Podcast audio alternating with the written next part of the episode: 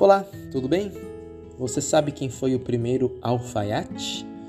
Esse é o tema de hoje do podcast em japonês da Pastoral. Eu sou o pastor Mário e é muito bom ter você aqui comigo.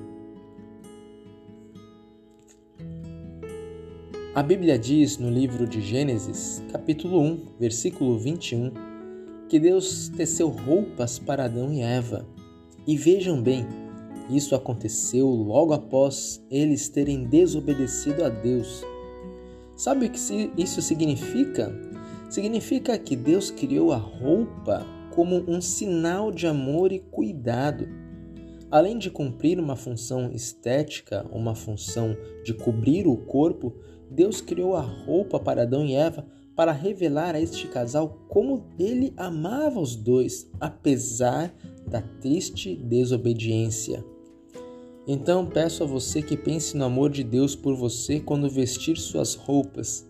Pense que Deus quer você perto dele, apesar dos seus defeitos. Ele ama você e ele envia o filho dele para pagar os seus pecados na cruz do Calvário.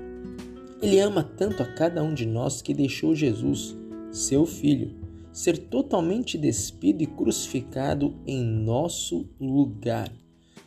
Quando estamos ligados a Cristo, estamos ligados a Deus Pai e temos perdão e reconciliação.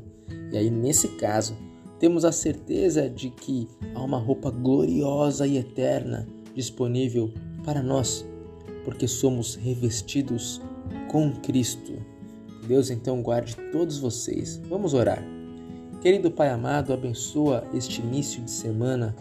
Dá-nos a tua bênção e a certeza da tua presença em nossas vidas.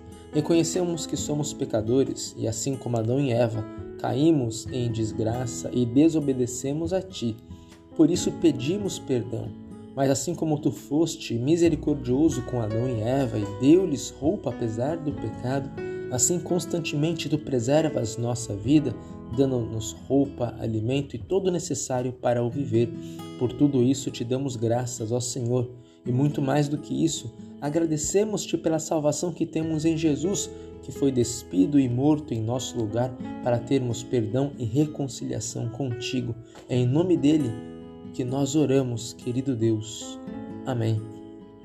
Envie sua mensagem para mim no WhatsApp 51 34 77 9282. Um abraço e até a próxima.